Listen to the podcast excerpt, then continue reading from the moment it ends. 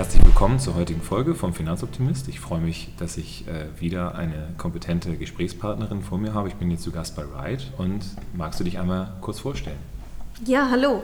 Mein Name ist Hanna Helmke und ich bin die Geschäftsführerin von Ride und Mitgründerin. Ach was, okay. Also ihr seid gerade neu gegründet und äh, was macht ihr so? Also wie lange gibt es euch schon? Was ist euer Geschäftsfeld? Wir sind im August 2016 gegründet worden und unser Geschäftsfeld ist äh, die Berechnung von wissenschaftsbasierten Klimametriken. Okay.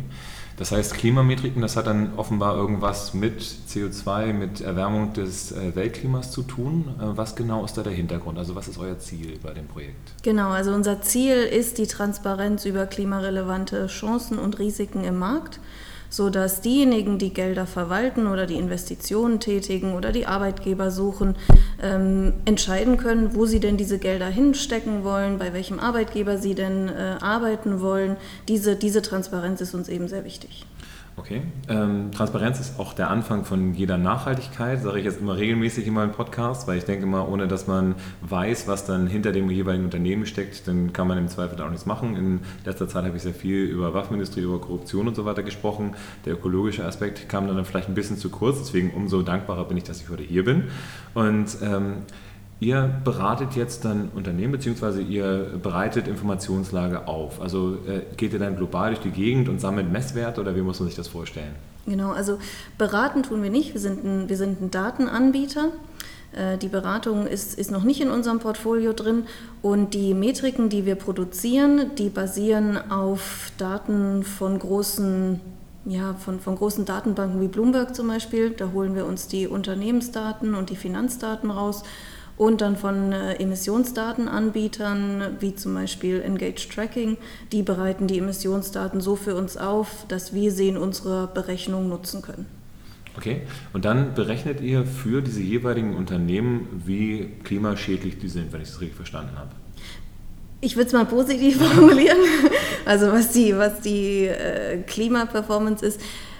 Mit unseren Metriken kann man Impact und Exposure ganz gut verstehen, also den Einfluss eines Unternehmens auf den menschengemachten Klimawandel und die Exposition gegenüber regulatorischen Risiken zum Beispiel. Also wenn jetzt ein CO2-Preis kommen würde, ähm, dann könnte man in unseren Metriken ablesen, wie stark denn das Unternehmen davon betroffen wäre.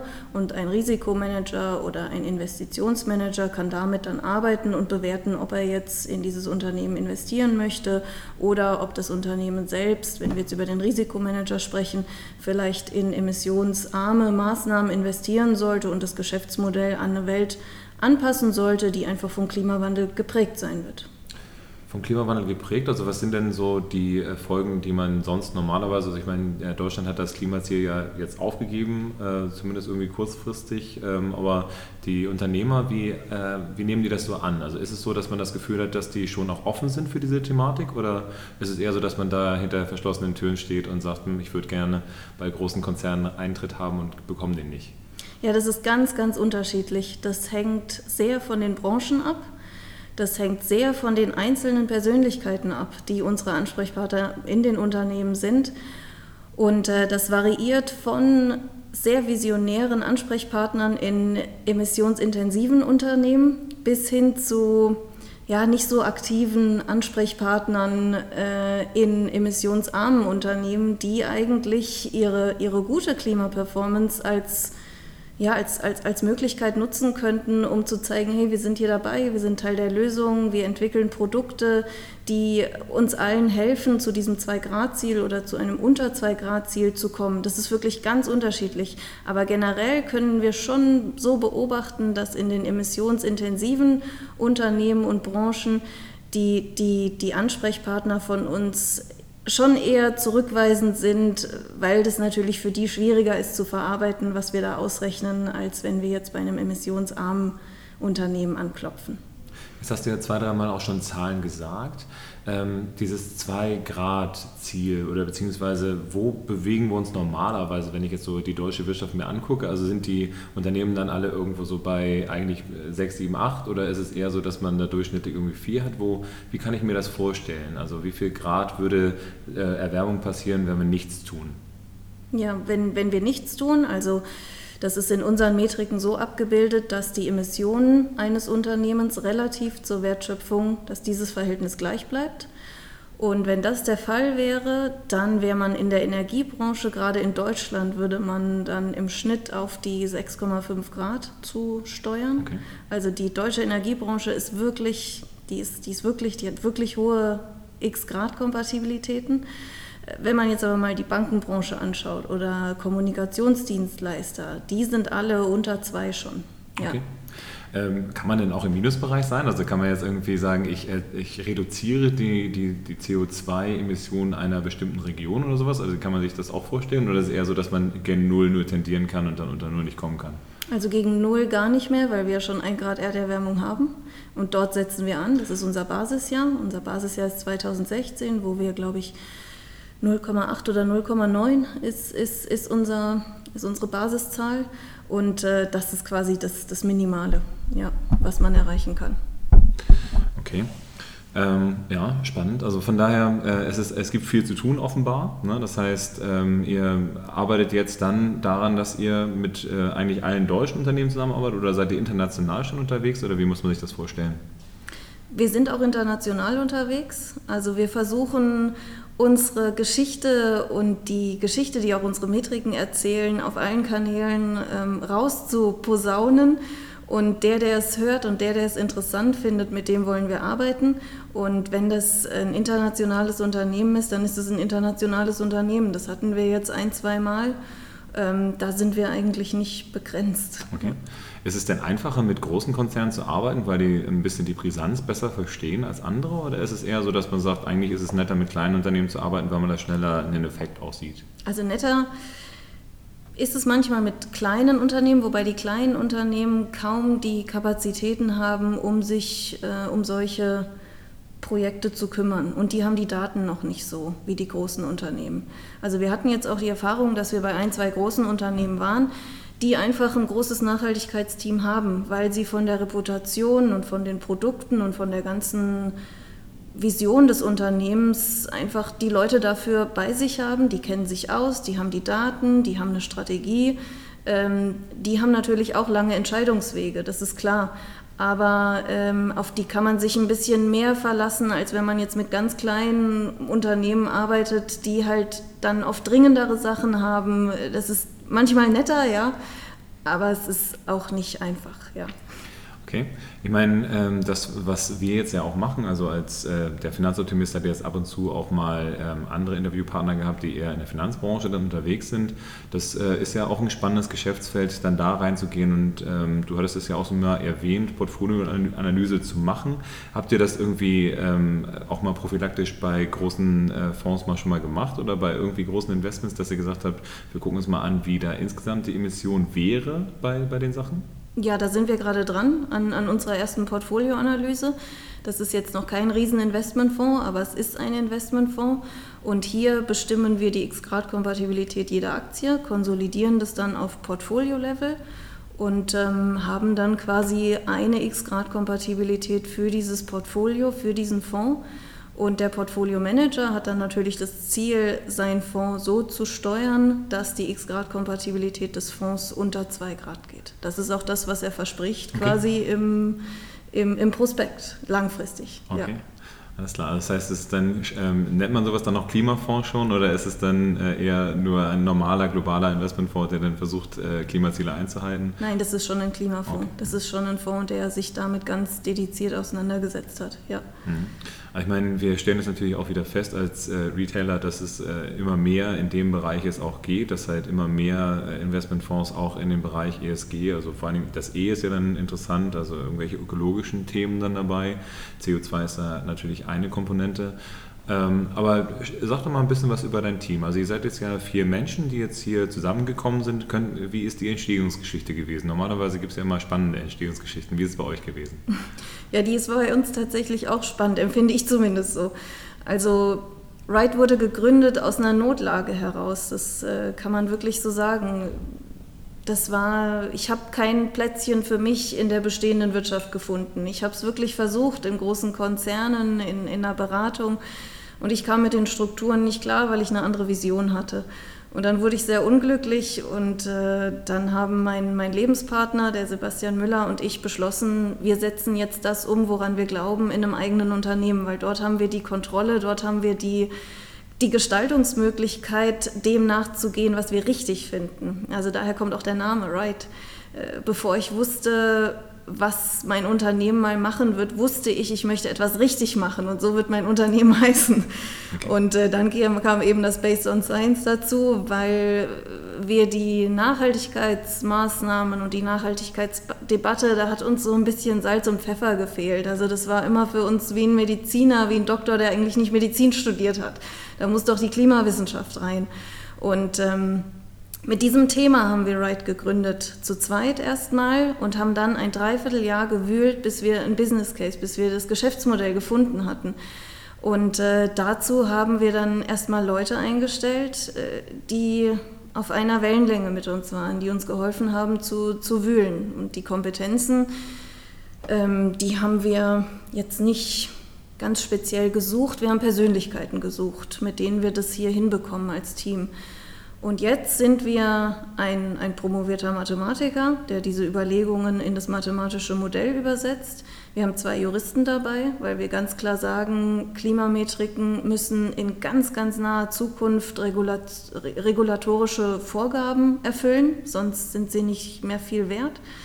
Ähm, und äh, jetzt noch einen neuen Physiker haben wir dabei, der sich auch mit der Klimawissenschaft noch mal tiefer auseinandersetzt. Und mein Hintergrund ist in Psychologie und internationale Betriebswirtschaftslehre.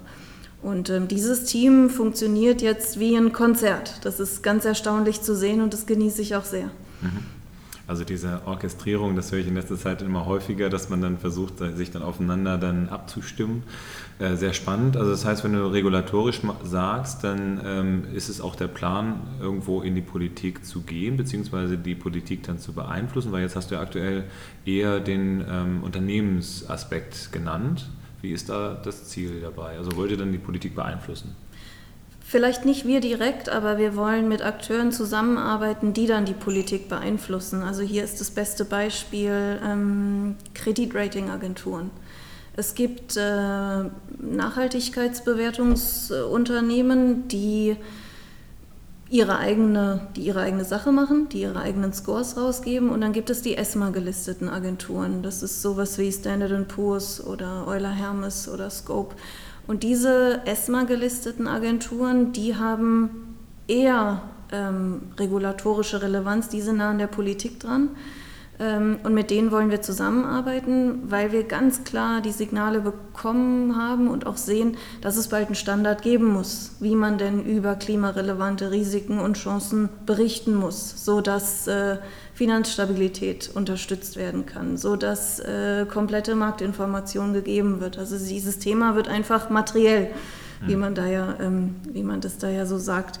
Und deswegen äh, bemühen wir uns mit diesen ESMA gelisteten Ratingagenturen zum Beispiel zusammenzuarbeiten, weil wir eben sehen, die haben regulatorische Relevanz. Okay. Ja. Das heißt, eher so den mittelbaren Weg äh, über die Realwirtschaft und dann aber auch über Bankenwirtschaft hin zur Politik, damit dann eigentlich das ein Standard wird, den, dass man eben keine Kredite mehr bekommt, wenn man zu klimaschädlich ist oder eher teurere Kredite. Teurere hat, eher, mhm. genau, ja. Okay, also das heißt, das, was früher dann eher sowas wie, wie ein Schufa-Scoring war, dann eher dann nochmal auszuweiten dahingehend, dass man äh, auch nochmal so Klimarelevanz dann irgendwie Genau, reinbringt. genau. Also die große Frage ist, wie viel Geld muss ein Unternehmen zur Seite haben, was klimaschädlich schädlich ist. Und wenn es dieses Geld nicht zur Seite hat, was bedeutet das dann für, für das Rating? Okay. Ja. Dann äh, lässt, sich, lässt das jetzt irgendwie für mich den umgekehrten Schluss zu, dass du aktuell das Gefühl hast, egal wie klimaschädlich ich bin, ich muss eigentlich keine Konsequenzen fürchten in Deutschland, richtig? Oder ist es eher so, dass man auch trotz, also solange man irgendwie einigermaßen den Umweltstandard einhält, ist es dann ja so, dass man eigentlich machen kann, was man will? Im Moment ist es noch so, aber ich sehe jetzt nicht, dass das noch lang so bleiben wird. Also wir haben jetzt die, die CSR-Richtlinienumsetzung oder das CSR-Richtlinienumsetzungsgesetz, wo es anfängt, dass man Umweltbelange reporten muss. Da ist jetzt die erste Runde durch und wir haben uns mal erste Ergebnisse angeschaut. Das ist alles noch sehr, sehr vage. Ähm, aber das wird, das wird sich zuspitzen, ähm, dass dann die Unternehmen, die einfach einen, einen hohen Einfluss auf den menschengemachten Klimawandel haben, dass das auch spezifischer und spezifischer reported werden muss. Wir sehen zum Beispiel auch, dass den Aktionären von großen Unternehmen mehr Rechte gegeben wird, ähm, klimarelevante Informationen einzuholen, da auch nachzufragen. Also es werden die, die Stakeholder eines Unternehmens äh, befähigt, solche Informationen nachzufragen. Und das ist natürlich äh, ganz, ganz spannend. Und deswegen glaube ich, dass es äh, tatsächlich kurz- und mittelfristig ähm, hier größere Anforderungen geben wird, auch, auch regulatorische. Ja. Gibt es denn da irgendwelche Vorbilder im Ausland, wo man sagen würde, es gibt andere Länder, wo das schon irgendwo in Richtung Gesetz implementiert ist? Oder ist es so, dass es eigentlich noch gar nicht so richtig in der westlichen Welt angekommen ist? Naja, da ist der Artikel 173 in Frankfurt natürlich immer das Paradebeispiel, wo langfristige Investoren, also institutionelle Investoren, ihre Klimaperformance reporten müssen und auch ihre Strategie, wie sie klimarelevante Risiken managen möchten. Und äh, dieser Artikel 173 äh, ist ein französisches Gesetz, das heißt, es ist einfach mal ins französische, ins französische Gesetz geschrieben worden. Keiner weiß, wie man es umsetzen soll, aber das finde ich ganz prima. Und das hat für so viel Aufmerksamkeit gesorgt und hat so dargestellt, dass man sich das wünscht, dass das jetzt auch auf EU-Level diskutiert wird, ob man das nicht als EU-Direktive ähm, nochmal aufnimmt. Und Deutschland, äh, soweit ich weiß, diskutiert auch, ob so ein Artikel 173 denn sinnvoll wäre. Ja. Okay.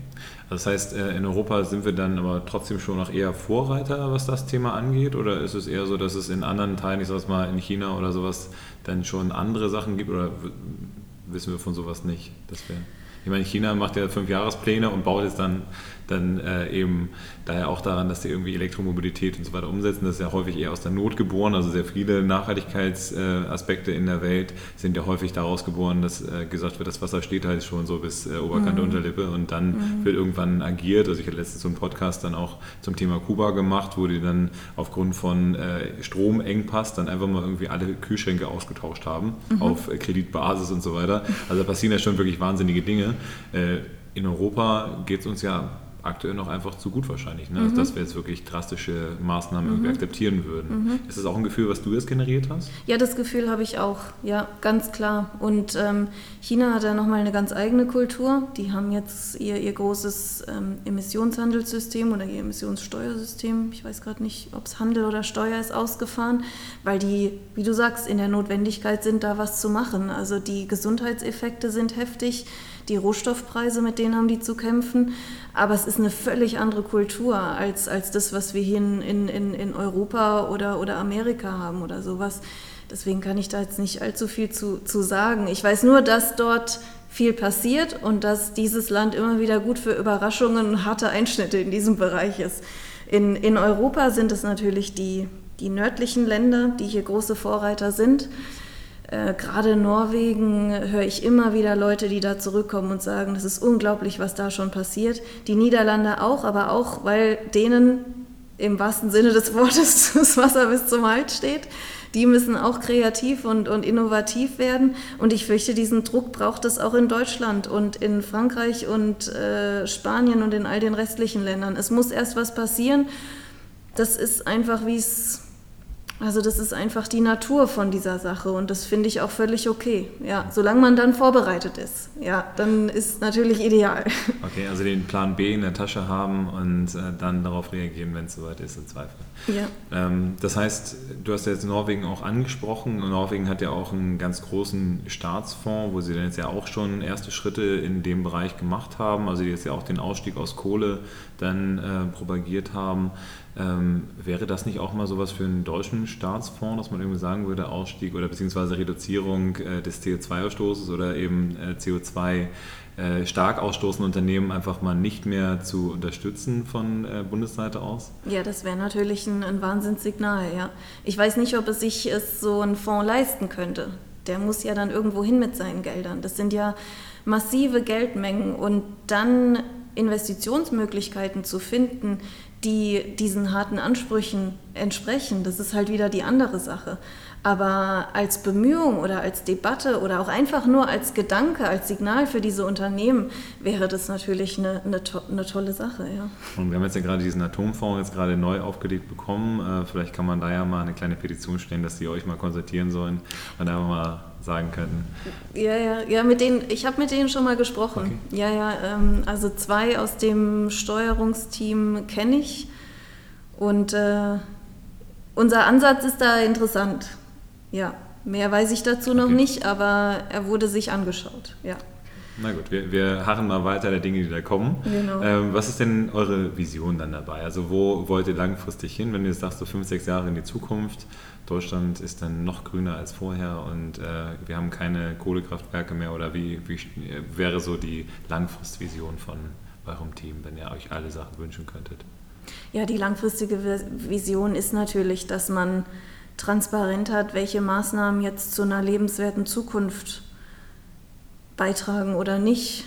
Und dass hier ein klares Verständnis und eine, dass hier ein klares Verständnis ist, was was bringt und was nicht, so dass man die Dinge nicht mehr weginterpretieren kann, dass niemand mehr A sagt und B tut.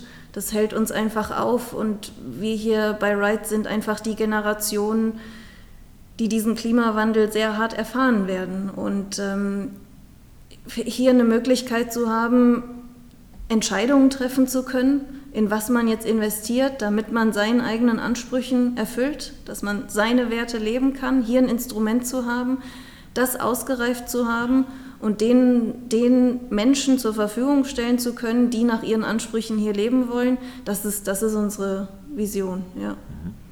Ähm, es wird ja immer wieder dann auch über äh, Verzicht gesprochen und so weiter. Ich glaube, dass es ja gar nicht mehr notwendig ist, dass man jetzt irgendwie großartig auf Dinge verzichten muss, um die Welt äh, nicht deutlich schlechter werden zu lassen. Es müssen im Zweifel halt nur die Großen dann auch anfangen, äh, ihre Verantwortung ernst zu nehmen. Und ich denke, da arbeiten wir beide auf unserem Feld dann dran. Das finde ich sehr schön. Von daher vielen Dank für das inspirierende Gespräch heute und ähm, viel Erfolg weiterhin bei eurem Geschäftsmodell. Ich denke mal, dass ihr da mit Sicherheit große Erfolge fahren werdet, weil das ist ja auf wissenschaftlicher Basis dann aufgestellt. Vielleicht kann ich ja mal einen Beitrag leisten, dass ich dann äh, nochmal den einen oder anderen zu euch mal hinbewege, der dann gute Dinge mit euch gemeinsam dann machen möchte. Und von daher, ich wünsche dir ganz, ganz viel Erfolg und äh, ich danke euch, liebe Zuhörer, dafür, dass ihr heute wieder mit dabei gewesen seid und äh, bleibt uns weiter gewogen. Ähm, ja, bis demnächst.